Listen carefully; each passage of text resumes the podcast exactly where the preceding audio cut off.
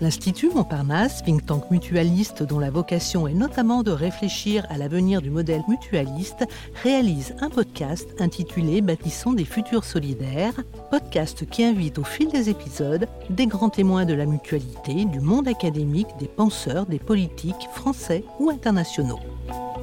L'Institut Montparnasse et Sciences Po Grenoble UGA ont organisé une rencontre à destination des étudiants autour de l'économie sociale et solidaire, perçue comme un acteur majeur des transitions.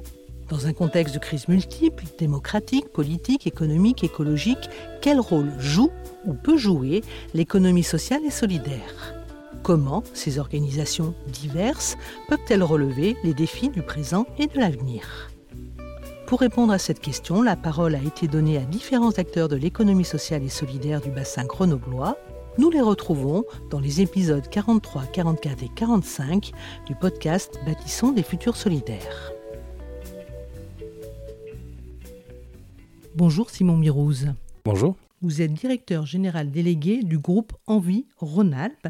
Est-ce que vous voulez bien nous raconter l'histoire de ce groupe qui, je crois, est né dans les années 80 sont ces racines qui se trouvent euh, dans les années 80, puisque euh, le groupe Environalp appartient à un réseau euh, bien plus large que ses activités sur le bassin, sur le bassin de, de la région Rhône-Alpes. Il est né à Strasbourg ce réseau en vie euh, grâce à la rencontre entre euh, euh, la communauté Emmaüs locale et des dirigeants de, des activités de Darty. Voilà.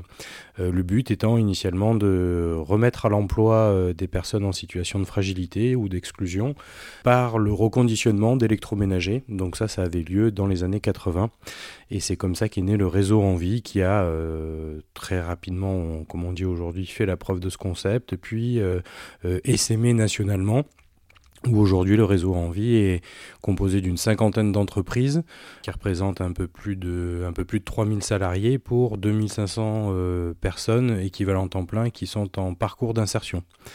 Euh, donc voilà, Environalp appartient à, cette, euh, à ce réseau en vie euh, et donc du coup est une entreprise autonome sur le territoire sur Rhône-Alpes. Donc on est nous-mêmes un groupement d'entreprises d'insertion puisque la spécificité du réseau en vie est d'être agréé aussi par, par le ministère du Travail en tant qu'entreprise d'insertion dont notre première finalité est bien l'insertion par l'activité économique sur lequel on a développé des métiers supports sur les, les secteurs de l'économie D'accord. Alors avant de rentrer dans le détail de cette activité d'économie ou sur l'économie circulaire, j'aimerais savoir à qui s'adresse par ces services le groupe Envie. Premier service qu'on propose, c'est les services de pouvoir euh, mettre à l'emploi des personnes qui sont euh, en situation d'exclusion par rapport au marché du travail.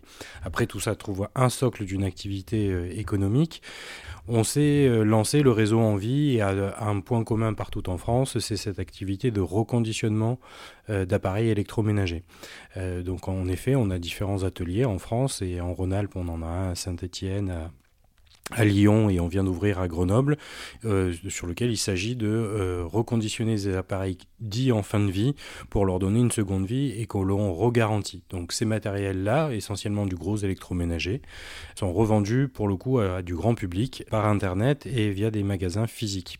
Ça a été le premier tronçon depuis les années 80 de l'activité euh, de en vie. Et cette activité euh, qu'on ne qualifiait peut-être pas à l'époque de réemploi ou de reconditionnement, euh, lorsque la réglementation européenne s'est mise en place sur le principe du pollueur-payeur, donc de la responsabilité élargie du producteur dans la déclinaison de la loi française, ben Envie a déjà à l'époque, donc en, 2001, entre 2001 et 2005, fait un plaidoyer pour que la loi française, notamment sur la filière des déchets électronique et, électroménager prévoit le maintien d'une filière de réemploi et donc une bifurcation dans cette chaîne logistique qui a imposé aux fabricants et aux distributeurs de reprendre à leur charge la fin de vie du produit qu'ils avaient mis sur le marché.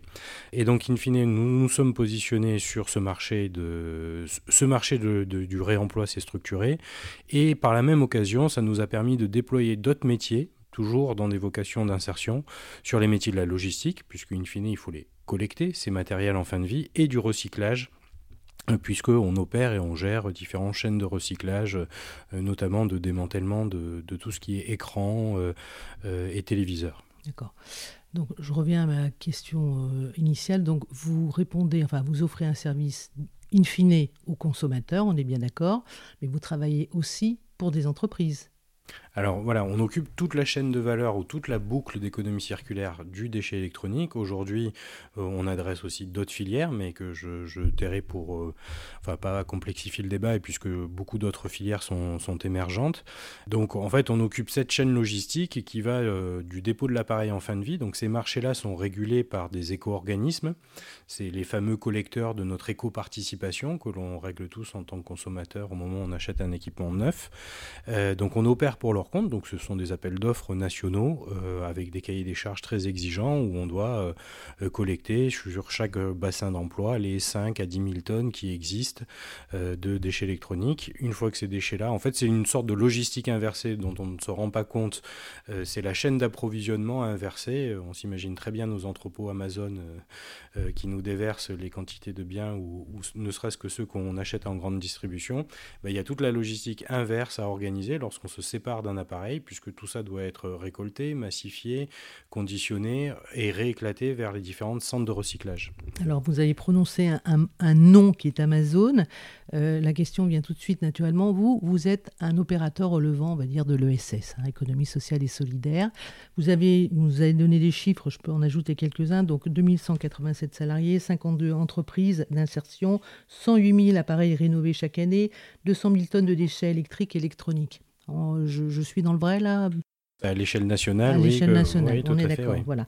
Merci pour la précision. Néanmoins, euh, vous avez un fonctionnement qui n'est pas celui du, marché libéral, hein, puisque vous relevez, comme je le disais, de l'économie sociale et solidaire avec une gouvernance et des exigences particulières.